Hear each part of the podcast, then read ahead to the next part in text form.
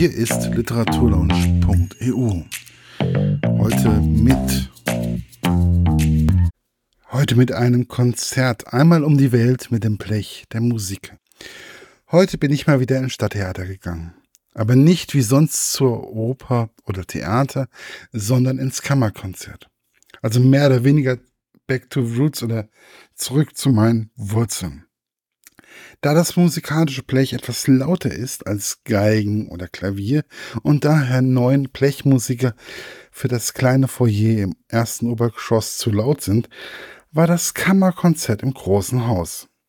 Ich muss sagen, es war sehr gut gefüllt. Nicht ausverkauft, aber für einen Sonntagmorgen wirklich sehr gut gefüllt.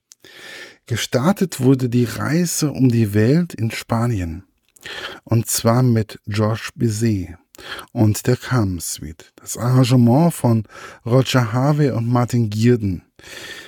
Es war schon ein sehr feuriger Start in den Morgen und spätestens dann waren die Menschen im Theater wach und auch mitgerissen. Mir fällt dann in diesem Moment immer wieder auf, wie viele Facetten die Musiker haben.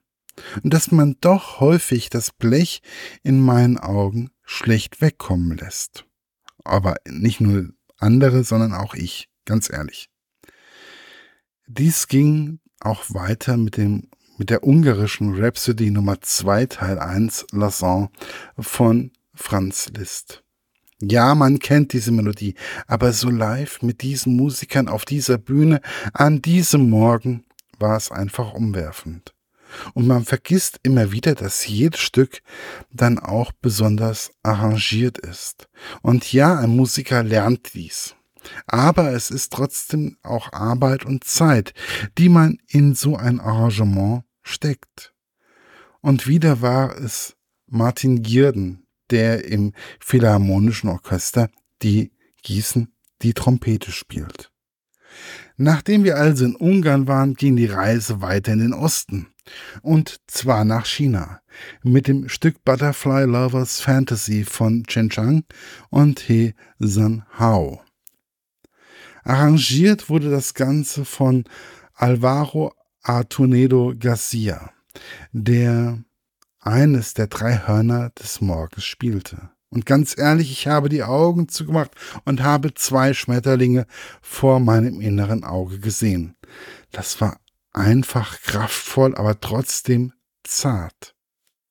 Nachdem wir ganz im Osten sind, hat man sich nun reisetechnisch gen Westen begeben.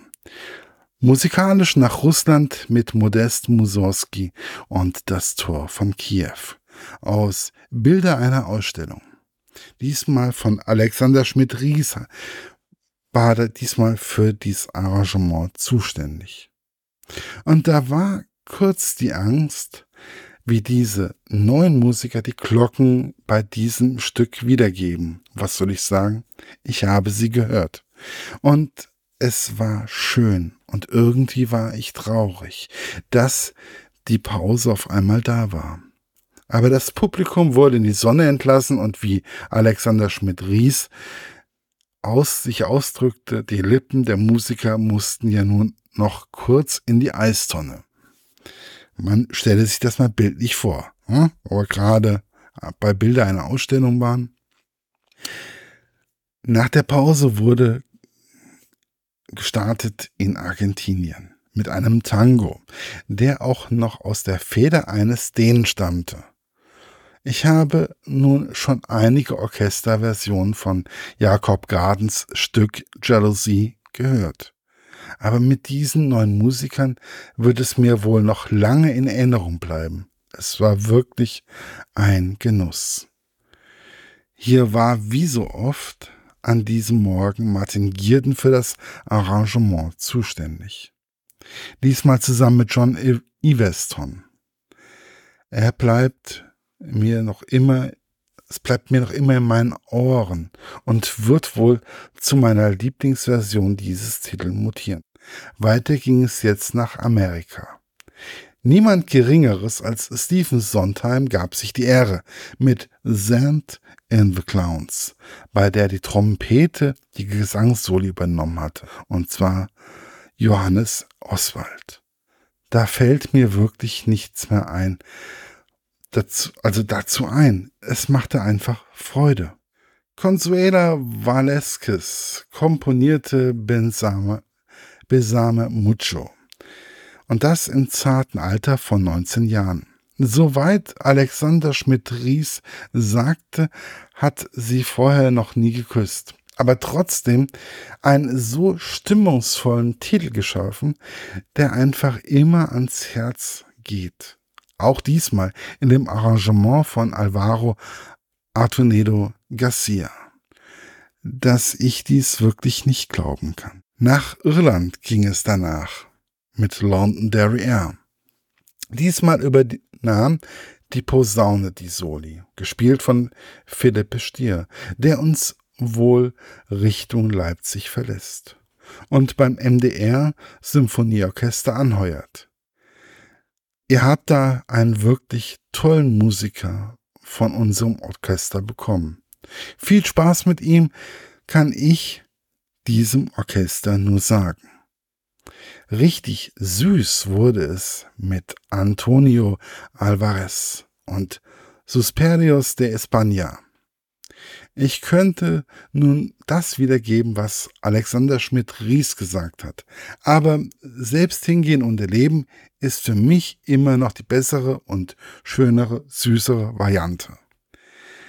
Tico Tico no Fuba von Sequ Sequina de Abreu, Abreu bildete den offiziellen Abschluss.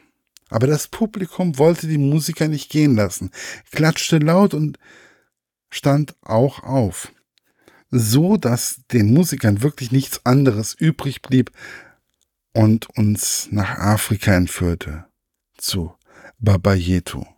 Ganz ehrlich, dieses Vaterunser ist für mich immer wieder schön. Und ich bekam auch diesmal wieder Gänsehaut und ich bekomme sie immer noch, auch Tage später, wenn ich daran denke. Ich mag halt diese afrikanische Lebensfreude in den Liedern. Genauso wie Gospelmusik für mich zu den lebendigsten, zur lebendigsten Chormusik gehört. Auch wenn die natürlich in Amerika auch von den Schwarzen gesungen wird. Da geht in mir die Sonne auf. Mit diesen Musikern die da waren, Christine Doppmeier, Martin Gierden und Johannes Oswald an der Trompete, Alvaro Antonedo Garcia, Martin Gerix und Victor Lozano Mariano am Horn. Und an der Posaune waren Kurt Förster, Alexander Schmidt-Ries und Philippe Stier. War es für mich ein absolut gelungener Start in den Sonntagmorgen. Für mich war es einfach nur schön und gelungen. Ich weiß, dass ich wieder mal ein wenig mehr Zeit auch für klassische Musik aufwenden werde. Vielleicht auch mit neuen Menschen im Konzert. Denn es waren heute viele ältere Menschen da, aber auch Familien mit Kindern und jüngere Menschen, Klassische Musik ist nicht langweilig, sondern begegnet uns immer wieder, auch in den aktuellen Stücken der Pop- oder Unterhaltungsmusik. Also, wie wäre es auch mit dir im nächsten Konzert bei einem philharmonischen Orchester bei dir in der Umgebung?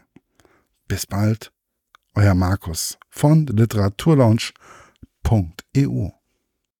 Das war's für heute. Bis bald bei der Literaturlaunch.eu. Euer Markus.